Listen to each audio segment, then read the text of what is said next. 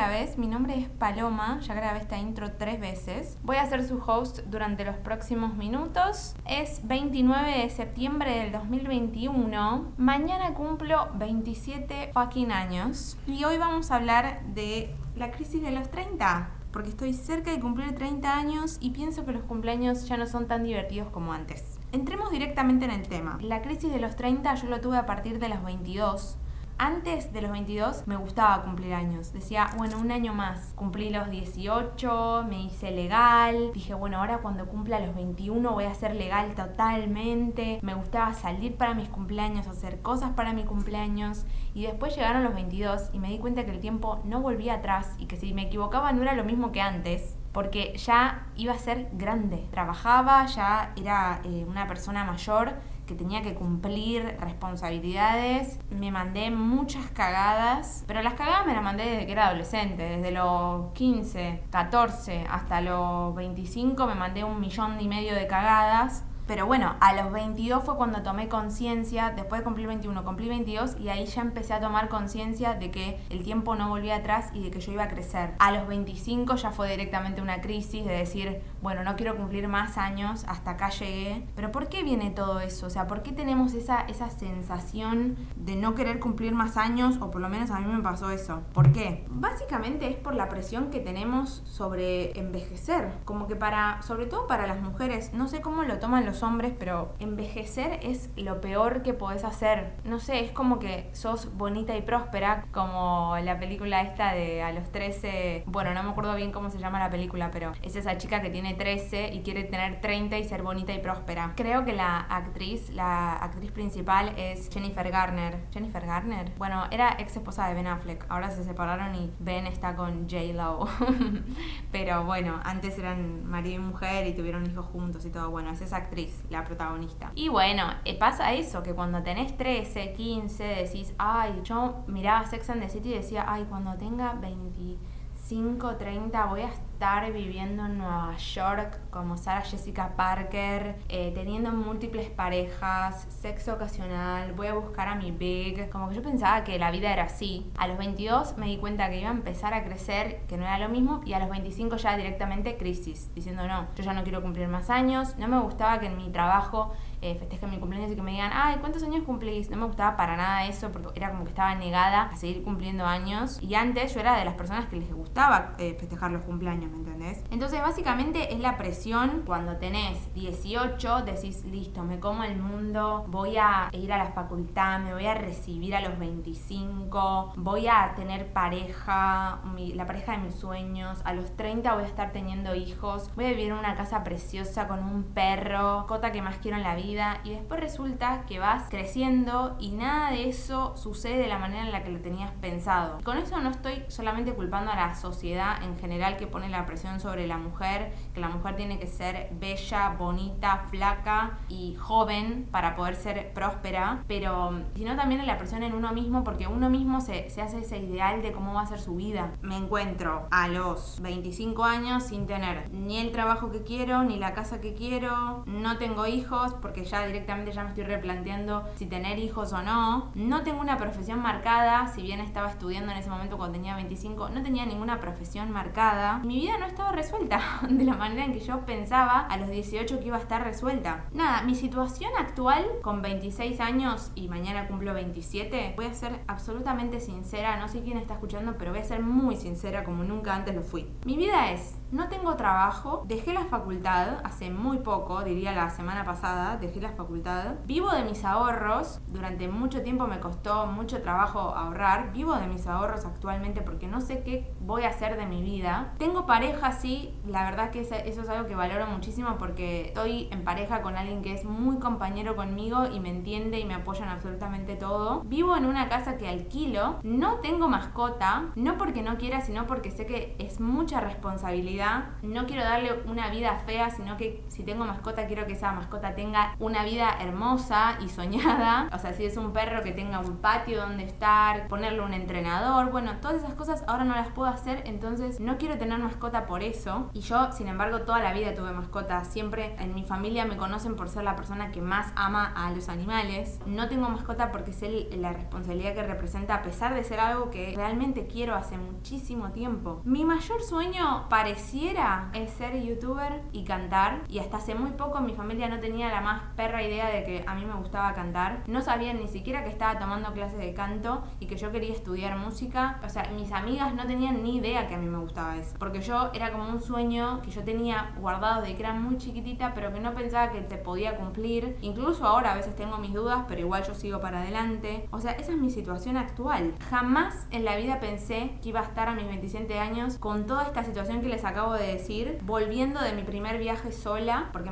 la semana pasada me fui de viaje sola. Eh, voy a hacer un podcast hablando del tema también. Si la paloma de 18 años viera cómo es su vida ahora, no lo podría creer porque casi nada de lo que en ese momento quería es lo que estoy haciendo ahora. La paloma de 18 años estaba entrando en la facultad, en la UBA, para estudiar relaciones del trabajo, sabiendo que eso no era lo que quería hacer, pero que la vida era así y tenía que estudiar algo que me diera plata. Obviamente después eso no funcionó, me terminé cambiando 30 veces de carrera porque lo que quería hacer estaba relacionado con la creatividad. Nada, lo único que sabía era que quería vivir en Buenos Aires y eso sí lo estoy haciendo. O sea, vivo, digo, me refiero a Capital Federal, ¿no? Porque yo soy de Bernal y actualmente vivo en Capital Federal. Pero eso era lo único, como que eso fue lo único que se cumplió. El resto son todas cosas que fueron pasando que no tenían nada que ver con mis deseos iniciales. Entonces, claro, a los 25 a mí me agarró como una crisis. Y de hecho, hablando de crisis, hay crisis a los 25, a los 30, a los 40 y a los 50. O sea, crisis que uno podría llamar crisis, ¿no? De la edad o de lo que sea, de crecer. También hay crisis cuando terminas una carrera. Bueno, hay momentos de crisis todo el tiempo. Sinceramente, creo que la crisis de, de los 30 no, la, no lo voy a tener porque yo ya lo tuve a los 25. Ahí me agarró un ataque, cambié radicalmente mi manera de ser a los 25. Creo que fue por este momento de crisis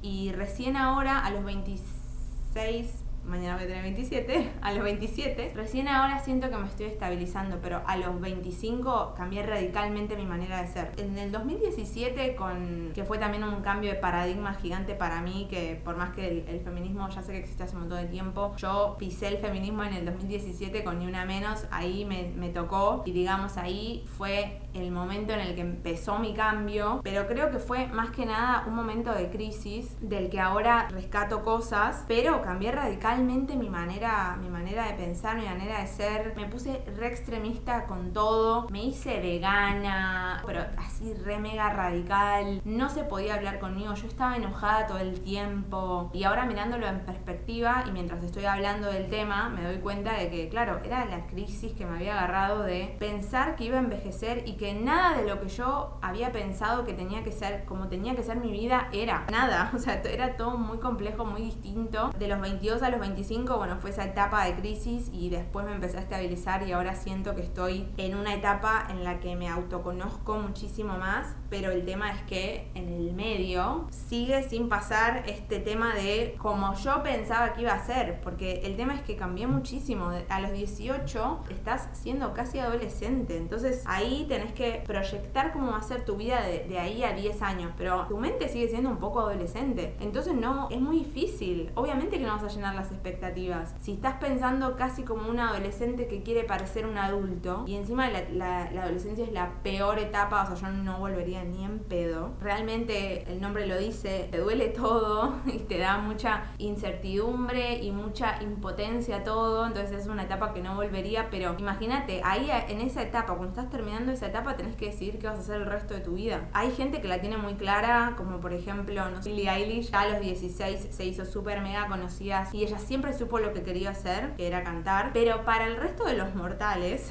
como nosotros, la verdad que la vida es muy compleja, muy complicada. Y no digo que para Billie Eilish no, pero sí que ella lo tenía claro desde un principio. El resto o por lo menos yo, no tenía claro absolutamente nada, era todo un quilombo y encima en el medio vas creciendo, te das cuenta que ese, ese tiempo no vuelve, no vuelve más y que las decisiones que tomaste, que te equivocaste, perdiste tiempo, pero al final, o sea, ahora a los 27 me doy cuenta que no perdí el tiempo, sino que tenía que vivir eso para poder avanzar. El tema es que yo ahora me encuentro a los 27 años, como les digo, mi situación actual, sin trabajo, habiendo dejado la facultad, viviendo de ahorro, en pareja, en una casa alquilada, sin mascota. O sea, me encuentro así actualmente. Ya voy a encontrar qué hacer. De hecho, sé lo que quiero hacer. Quiero tener mi canal de YouTube, quiero hacer este podcast, quizás abrir un negocio de cerámica y cantar. O sea, tengo muchas expectativas que creo que son bastante realizables y no me da miedo decirlo, pero durante años, durante muchos años me dio pánico decir quiero dejar la facultad, quiero hacer esto, quiero hacer lo otro. Me daba pánico hacerlo.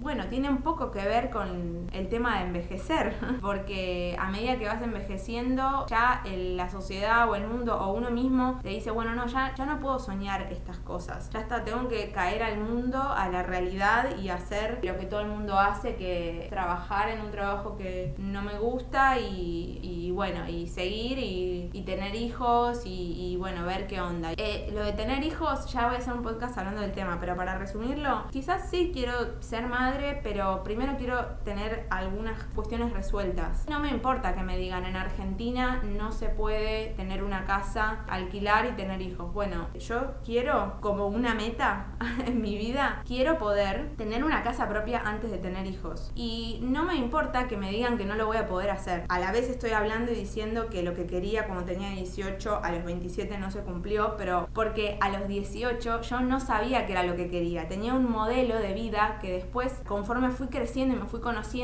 pude definir qué cosas quería o no. Pero porque yo estaba, estaba confundida, yo no sabía qué era lo que quería. Ahora lo sé. Y eso es algo que está muy bueno de crecer. Independientemente de si te tenés que empezar a poner cremas, porque a los 18 tenías la piel de una manera, te re maltratabas la piel y por ejemplo no pasaba nada, y a los 26, bueno, se empiezan a dar vuelta algunas cositas. En mi caso fue todo autoconocimiento y fue bastante duro, pero a la vez bastante gratificante porque ahora sí sé lo que quiero y a mí no me importa que la sociedad me diga no vas a poder tener hijos y tener tu casa propia, no me importa eso porque yo sé lo que quiero. Y independientemente que después se cumpla o no, por lo menos sé lo que quiero. Eh, eso es por poner un ejemplo, pero sé lo que quiero en otros sentidos también. Cuando era más joven no tenía capacidad para poner en palabras y para hacer, que eso es algo que con la edad me doy cuenta que puedo hacer muchísimo más, tengo la capacidad de hacer. Y en mi caso tiene que ver mucho con el autoconocimiento y también con la autoconfianza, que era algo que yo no tenía. Quizás eh, estas personas que estoy poniendo como ejemplo, como por ejemplo Billie Eilish o gente muy joven que sabía lo que, lo que quería, tenían esa autoconfianza. Pero para el resto de nosotros, o por lo menos para mí, eh, la autoconfianza era inexistente. Entonces es imposible que yo haya podido planificar mi vida de alguna manera. Y esto tiene relación con lo que estoy diciendo de la crisis de los 30. A muchas personas les agarra a los 30 o a los 20, 20 y pico, pero tiene que ver con esto, con esto de no, de no tener la pareja ideal que uno quisiera, pero porque uno tiene el modelo de príncipe azul que le dijeron por las películas o por lo que uno mismo se imagina, por lo que uno mismo arma, y después uno se da cuenta de que uno no es perfecto, entonces no puede buscar la perfección afuera, porque uno ya no lo es. Uno puede buscar la mejor versión de la otra persona, que está buenísimo que así sea, pero también hay que aceptar una realidad, que es que uno no es perfecto, entonces ¿por qué esperaría la perfección en alguien más, no? Como no va a haber nadie que te complete, sinceramente no va a haber nadie. Lo más importante es sentirse a gusto con uno mismo y aceptar el hecho de que vamos a seguir creciendo y que si tu vida no es como, como querés, como uno quiere, o por lo menos a mí me pasó eso, de darme cuenta de eso a los, a los 25, por eso tanta rabia, tanto enojo, tanta crisis y tanto extremismo, de a poco uno puede ir acercándose a lo que uno quiere si lo tiene definido y si pasa por este proceso de autoconocimiento. Pero bueno, los cumpleaños, que es básicamente de lo que vamos a hablar de la crisis de los 30 y de los cumpleaños,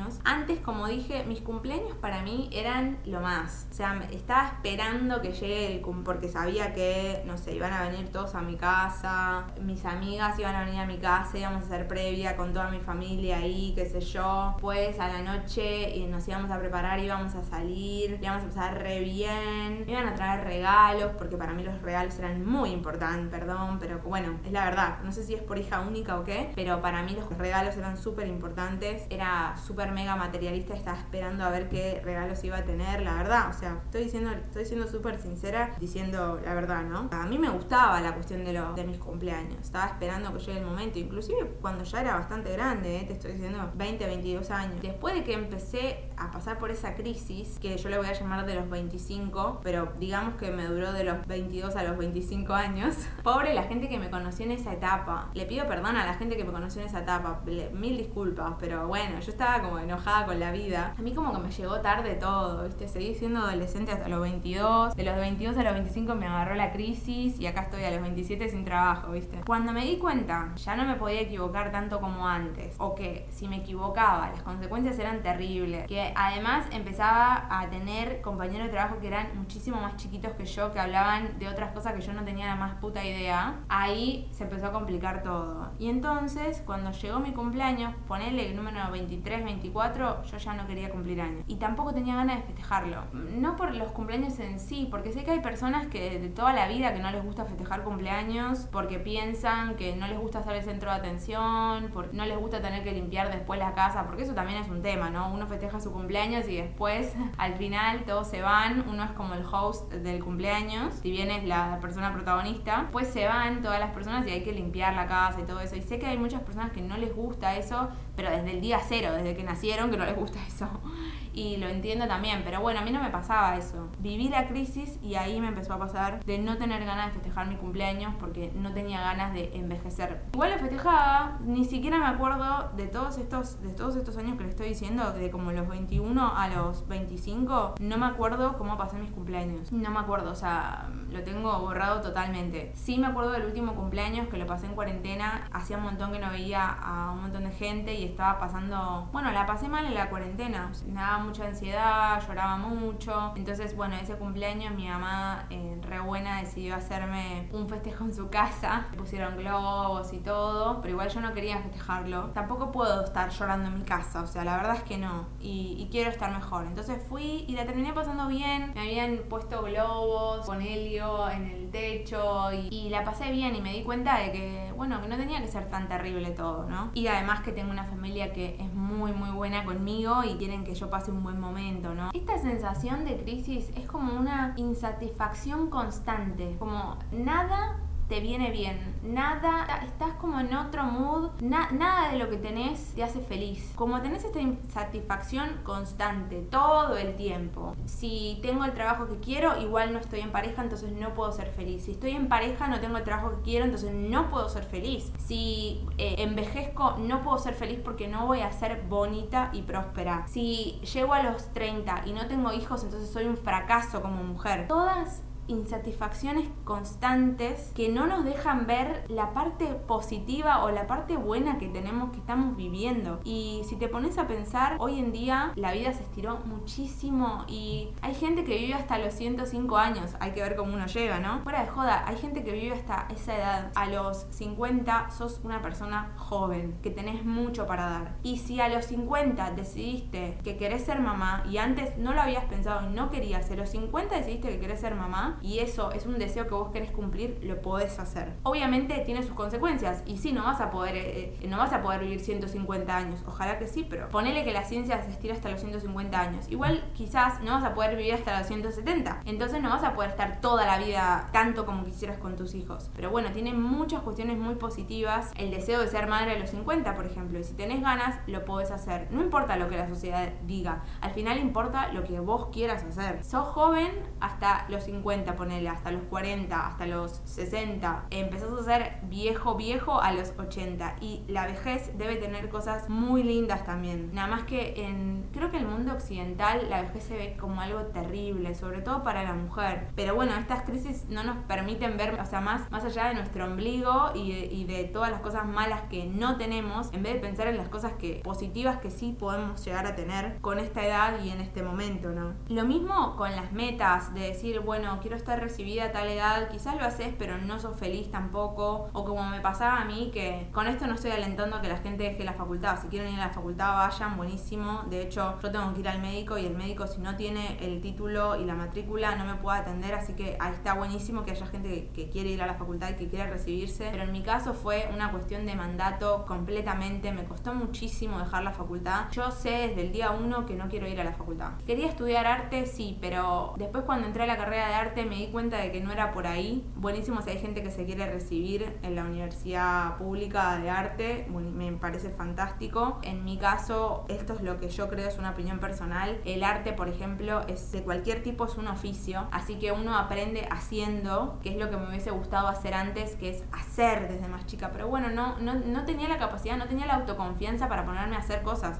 Ahora sí, con 27 años sí tengo la autoconfianza. Me gustaría alentar a alguien que esté ahí, que sea más joven que yo, que no se anime a hacer cosas por su cuenta porque le da cosa al que dirán o lo que sea, que se anime a hacer. La única manera de aprender, por lo menos en el arte, haciendo. No hay otra manera. Equivocándose y haciendo porque es oficio. repito, esa es mi opinión, no tiene por qué ser la opinión de los demás, ¿no? Desde que entré a arte me di cuenta cómo era que yo no quería ir a la facultad. A mí me gusta estudiar y me gusta aprender por saber simplemente. Sé que no es la manera de todos y eh, recuerdo a mi mamá intentando alentarme, me decía que, que no me iban a gustar todas las materias, que es así. Sé, para mí estudiar sí está bueno, pero no está bueno por el hecho de, de recibirse y tener un título, que es buenísimo igual para el que lo quiera hacer, sino que está bueno por simplemente saber, pero porque a mí me gusta eso, que no tiene que ser lo mismo que le pasa a otra persona. Entonces, no sé, por ejemplo, yo me levanto todos los días y leo, pero porque a mí me gusta leer. Entonces, querer encajar a veces es muy complicado porque justamente lo lindo de este mundo es que tiene muchas posibilidades mucho para dar y lo que vos tengas que hacer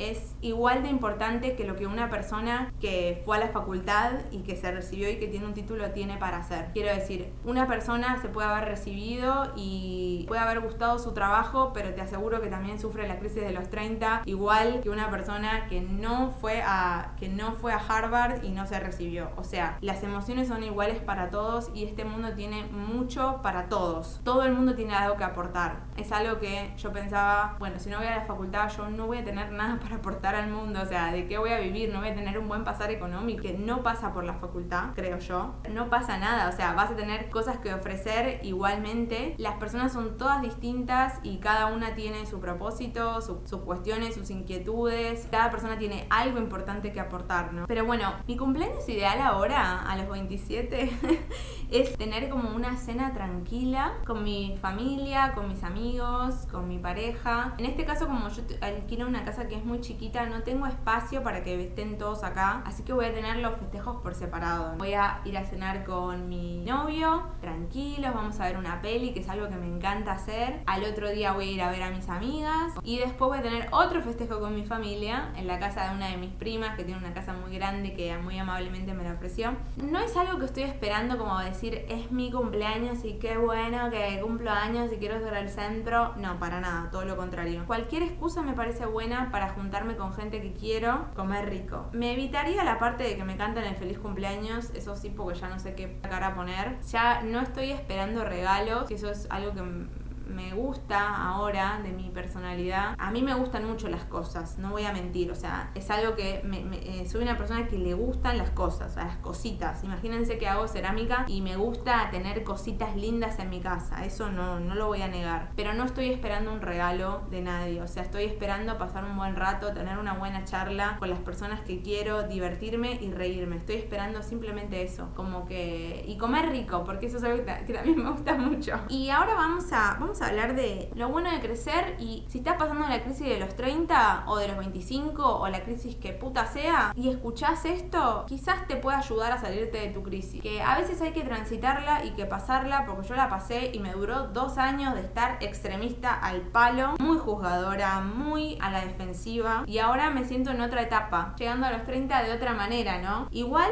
con complicado porque estoy sin trabajar, pero a la vez estoy trabajando porque estoy haciendo todos los días creando mucho contenido y le pongo mucha garra a todo esto a YouTube. Edito muchísimas horas y es algo que me gusta mucho hacer. Si bien no me da sustento económico, me gustaría que en algún punto me empezara a dar sustento económico para poder vivir de esto. Pero bueno, ya, ya le voy a encontrar la vuelta y me enfoco en lo positivo. Así que vamos con lo positivo de envejecer, de crecer, de aumentar en edad, de pasar las crisis. Número uno, autoconocimiento. Se implica todo, la autorreflexión, los gustos, el cuidado personal, las amistades, porque la amistad también es una cosa que va cambiando tanto. Al principio, cuando uno es chico, tiene tantos amigos y a medida que vas creciendo, a mí me pasó un poco esto de quedar, quedarte más en soledad, de tener pocos amigos y decir, bueno, nadie me quiere, tengo pocos amigos, ¿cómo es eh, esta cuestión? Pero te das cuenta que llegas a los 30 y si tenés pocos amigos, los que tenés los valoras muchísimo porque la amistad es muy fuerte y si no tenés amigos, no pasa nada. O sea, salí al mundo y crea nuevos lazos. Vos tenés mucho para dar como amigo, como persona. Podés crear lazos de amistad que serán diferentes a los que tuviste cuando tenías 17 años porque es otra cosa es, y es distinto y creo que es un tabú el tema de la amistad que también estaría bueno hacer un podcast acerca de eso porque es como que nadie habla sobre sentirse solo y no tener amigos o, los amigos que tenés que ya no representan lo mismo. Yo en ese sentido me siento muy afortunada porque con mis amigas, amigas de muy chicas, nos fuimos acompañando en cada etapa y tuvimos nuestros momentos, pero los supimos sortear y nos acompañamos en cada etapa y somos muy diferentes. Y te repito, si estás solo y sentís que no tenés amigos y tenés 30 años, no pasa nada. O sea, hay gente que se hace amigos a los 40, a los 50, a los 30 es una muy buena edad para ser amigos y también estar abierto a las posibilidades y a tener nuevas amistades, ¿no? En el autoconocimiento también viene saber esto que decía antes, de qué me gusta, qué me gusta hacer, eh, y bueno, creo que también viene esto de valorar, saber valorar las pequeñas cosas. No sé, por ejemplo, me gusta el sábado a la noche comerme una pizza y mirarme una peli y ese es mi sábado ideal, tomarme un café. Esas cosas las valoro muchísimo. Reírme con mis amigos, salir el fin de semana con mi pareja, con mi novio, con mi novia, etcétera. Esas cosas para mí son, son lo más importante. Otra cosa que viene con el autoconocimiento y la edad es saber cómo ponerte en pedo. No saben con lo, que era yo, o sea, era terrible. Eh, no sabía tomar, me ponía en pedo muy fácil y ahora tengo un autocontrol sobre el tema del alcohol. El día que tomo, sé cómo ponerme en pedo. que en un pedalín lindo, no, no, no, no locura, no emborrachar y andar quebrando por ahí. Pero lo he hecho mucho cuando era más, más chica, eh, por no saber, ¿no? Y decidir es algo muy positivo de crecer. Tus decisiones tienen consecuencias, vienen desde otro lado, ¿no? Y saber, cuando yo tomé la decisión de dejar mi trabajo, por ejemplo, de haber juntado plata y de vivir de mis ahorros un tiempo hasta que decidiera qué iba a hacer de mi vida, eh, cuando tomé esa decisión, yo sabía que era una decisión muy grosa, porque yo no soy de una familia que venga de plata, entonces yo me sustento con mi propia plata. Fue una decisión muy difícil y sabía que a mis familiares les iba a dar miedo esa decisión que yo tome, que inclusive podrían pensar que soy una vaga por hacer esto. A mis compañeros de trabajo, eh, me acuerdo que en ese momento les sorprendió muchísimo. En general, uno no conoce personas que hagan eso. Enfrentando ahora las consecuencias de, de la decisión que tomé. Pero a la vez que sé que vivo de mis ahorros y que en algún momento esa plata se podría terminar, también sé que puedo generar nuevos ingresos y que no pasa nada. O sea, tengo que empezar de cero, ponele entre comillas, pase por, no sé, aumentar en un eh, aumentar de puesto en un trabajo. Pero como sé que no quiero eso y sé, tengo muy claro lo que quiero, no me preocupa si tengo que volver a trabajar o hacer algo que no me gusta, porque lo hice muchas veces. No pasa nada, bueno, yo lo tomo así, ¿no? Y también, ojo, que dejar tu trabajo te da una libertad total en la que vos podés decidir sobre todo, pero también el día es muy frágil. Quiero decir, si un día no tenés ganas de hacer nada, no haces nada. Entonces el día es muy frágil. Tu estabilidad emocional es muy, es muy frágil. Entonces tenés que organizar, tenés que levantarte temprano, no puedes estar durmiendo hasta tarde, o sea, tenés que organizarte. Pero eso viene de la mano de decidir y para mí está buenísimo porque te da libertad. Crecer es darte cuenta de que tu vida no tiene que ser exactamente igual a lo que los demás esperan de vos. Y a veces los demás ni siquiera están esperando nada de vos, simplemente están viviendo su vida y vos pensás que los demás tienen ciertas expectativas con respecto a vos, pero quizás no, ni están metidos con vos, eh, está cada uno metido en la suya, con sus problemas y al final tu vida es tuya y vos podés decidir. Y si te equivocas, te equivocas, enfrentarás las consecuencias, también hacerse responsable, ¿no? De esas consecuencias que uno toma. Otra de las cosas es te volvés menos materialista, pero es un materialismo, considero yo, como por ejemplo, me voy a comprar estas zapatillas que salen más caras, pero porque las voy a usar más tiempo y voy a cuidarlas porque quiero que me duren, por ejemplo. Quizás si estás pasando por una crisis, la crisis que sea, porque terminaste la facultad, pasaste la facultad, porque vas a tener 30 años, porque vas a cumplir 40 años, te quiero dejar unos ejemplos para que te quedes tranquilo que si tu vida no es como querés y querés que sea de una manera, podés revertir la situación en cualquier edad en la que estés. Así que vamos con unos ejemplos. Ay, ya estoy hablando como por 43 minutos, gente. Esto va a ser muy largo, pero bueno, no importa. O sea, yo quiero decir todo esto. Uno piensa, ay, a los 25 mi vida no es como quiero. ¿Qué voy a hacer? Michael Fassbender, que es un actor muy conocido, tenía papeles de bolos menores. O sea, un bolo es un papel chiquitito que te dan cuando vos querés ser actor. Hasta que a los 34 años se presenta un casting y queda para la película 300. La película 300 no sé si saben cuál es, pero es en la que hay unos muchachos gigantescos que están todos marcados, que son 300 que se van a enfrentar contra otro ejército y van a ir a morir. Michael Fassbender queda cuando tiene 34 años en esa película y él no estaba preparado para hacer esa película, o sea, no estaba preparado físicamente. ¿Y qué hizo? Se metió en un gimnasio, le dio duro al gimnasio y aparece en la película 300, o sea, la tablita de lavar de los, con los abdominales, aparece ahí a los 34 años. Después de esa película empezó a hacerse muy conocido y lo tomaron para X-Men. Tenía 34 años, ponele que tenés 34 y decís, bueno, ya entonces si no lo logro, ya está, no lo voy a lograr más. Puedes pensar en Christoph Waltz, el actor de Bastardo sin Gloria, que hace de malo coronel Hans Landa en la película de Tarantino. Tenía 53 años cuando lo toman para ese papel grande, porque él había trabajado y así, pero viste, no la pegaba y no la pegaba y no la pegaba y tenía otros trabajos, porque bueno, no la pegaba. A los 53 años alcanzó la fama, Bastardo sin Gloria, 53, no les estoy diciendo 30, 53. Coco Chanel, bueno, estoy diciendo Chanel, o sea,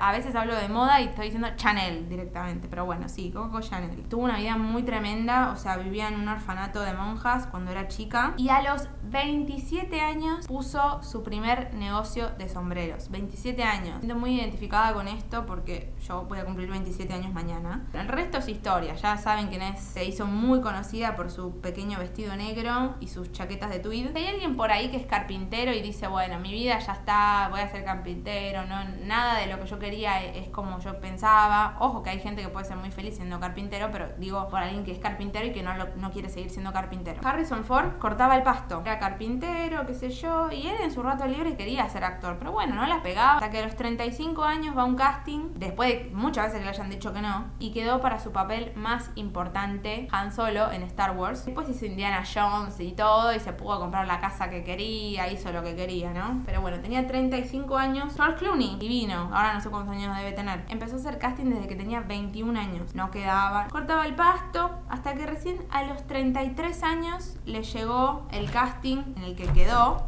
R Emergencias, que yo lo remiro. De hecho, ahora cuando me fui de viaje, estaban pasando en TNT por la noche R Emergencia. Entonces, cuando yo volvía de las excursiones, me bañaba, iba a comer, volvía y me quedaba viendo R Emergencias hasta quedarme dormida. ¿Te parece que tenés 30 años y que, bueno, ya no vas a llegar a cumplir expectativas? Hay una persona que se llama Stanley Martin Lieber, o Bieber, o no sé cómo se dice, Lieber, creo. Lieber, más conocido como Stan Lee, que es el creador del universo Marvel. Stan Lee vendía sándwiches, vendía sándwichitos en una oficina. ¿Sabes cuándo le publicaron su primer cómic de los Cuatro Fantásticos? A los 39 años, tenía casi 40 años cuando le publicaron su primer cómic. Estamos hablando de una persona que es mega multimillonaria y que vive de lo que le gusta, pero tenía 39 años cuando le empezó a ir bien. No que vender sanguchitos no tenga nada digno, es muy digno. Si te gusta vender sanguchitos es muy digno y si no te gusta vender sanguchitos también, o sea, no tiene nada de malo, pero él no quería hacer eso para su vida. Cuando la pegó a los 39 39 años. En realidad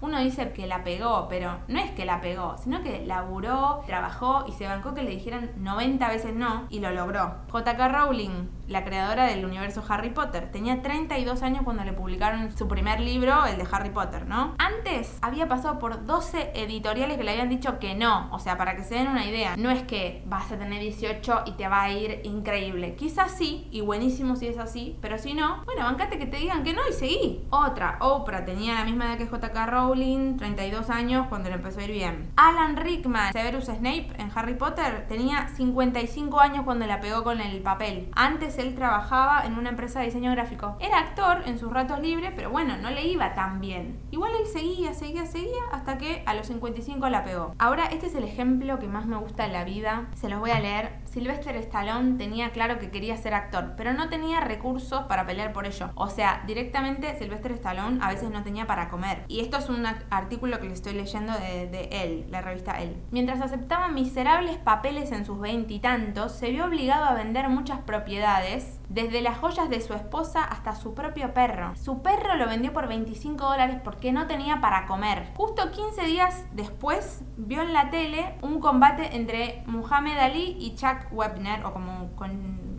se diga, porque no sé cómo se dice eso. Y se le ocurrió una historia. Él quería ser actor a todo esto, ¿eh? Ténganlo presente. Se sentó durante 20 horas seguidas y escribió el guion de Rocky. Él escribió el guion de Rocky le ofrecían estudios, le decían, ah, está buena la historia, y él decía, perfecto, si la querés la historia, porque se la ofrecía a los estudios, si la querés la tengo que protagonizar yo. Entonces el estudio le decía, no, ni en pedo, no, te compramos la historia, pero vos no la vas a protagonizar, vamos a poner nosotros el actor. Y él decía, no, entonces no. Y ofrecía por todos los estudios la historia de Rocky. Él solo iba a aceptar el, si él era el protagonista. La cuestión es que le ofrecían 125 mil dólares, él decía, no, si no soy el protagonista, no. 250 mil dólares, no, si no soy el protagonista, no. 325 5 mil dólares. No, si no soy el protagonista, no. Al final, tanto insistió que se dieron y le pagaron 35 mil dólares. Lo primero que él hizo con el, la plata a recuperar a su mejor amigo, a su perro, que le costó 15 mil dólares, porque la gente obviamente quiere sacar rédito de eso. perro que él había vendido por 25 dólares lo recuperó a 15 mil dólares y logró tener el papel, o sea, su propio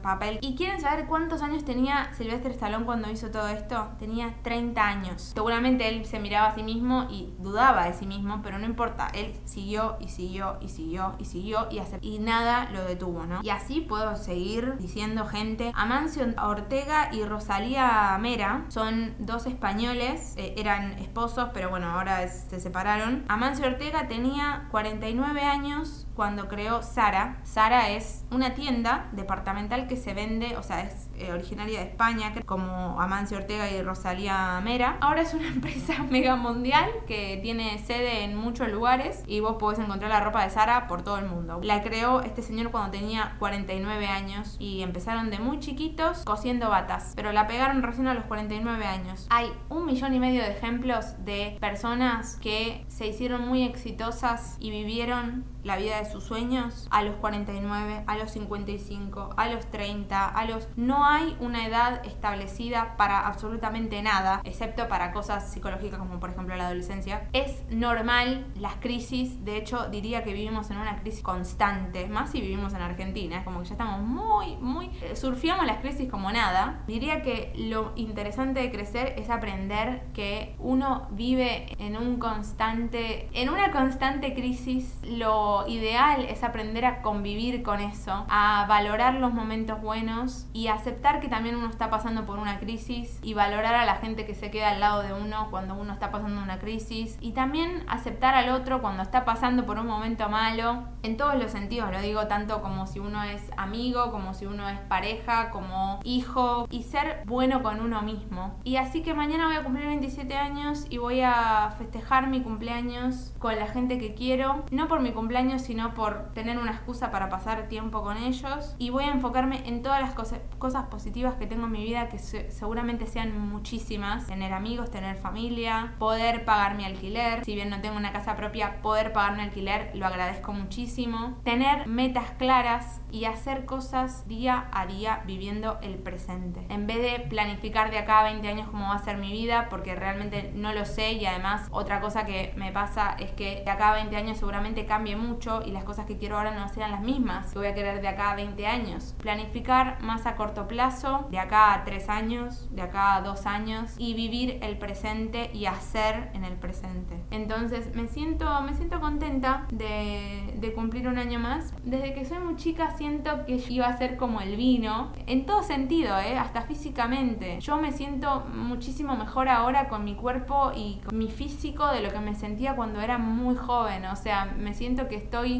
en un buen momento, a pesar de que no tengo trabajo, por ejemplo. Me siento en un buen momento conmigo misma. Y eso no lo cambio por nada. O sea, yo no vuelvo, o sea, no volvería a tener 20 años. Porque tener esos 20 años de total crisis y de me hizo ser quien soy ahora. Y ojalá que si vos estás ahí, tipo, pasando por un mal momento, tomes estos ejemplos que te estoy diciendo de gente que a los 55, Alan Rickman, Severus Snape, trabajaba en una empresa de diseño gráfico y él quería ser actor, pero nunca se rindió, ¿entendés? Nunca, nunca lo dejó cuando tenía 55. Y así como hay ejemplos de personas de 55 que empiezan a hacer lo que les gusta recién a esa edad, también hay ejemplos de personas de 80. Nunca es tarde, envejecer es inevitable, pero bueno, es lo lindo de vivir. Cada etapa tiene su momento. Espero que si cumplen cerca de esta fecha, también les deseo un feliz cumpleaños o cuando sea que escuchen esto. Si tienen ganas de escucharlo para su cumpleaños, buenísimo. Y nos vemos en el próximo episodio. En realidad no nos vemos, siempre digo nos vemos. Tengo que dejar de decir eso. Nos escuchamos en mi próximo episodio de Un día a la vez. Gracias por escuchar este podcast. Lo pueden hacer mediante Spotify y mediante YouTube. Los lunes a las 6 de la tarde sale el nuevo episodio. Agéndenselo, pueden seguirme en Spotify. Y si les gustó, por favor compártanlo con sus amigos y con sus familiares y con quien ustedes quieran. Nos vemos y que estén muy muy bien. Bye.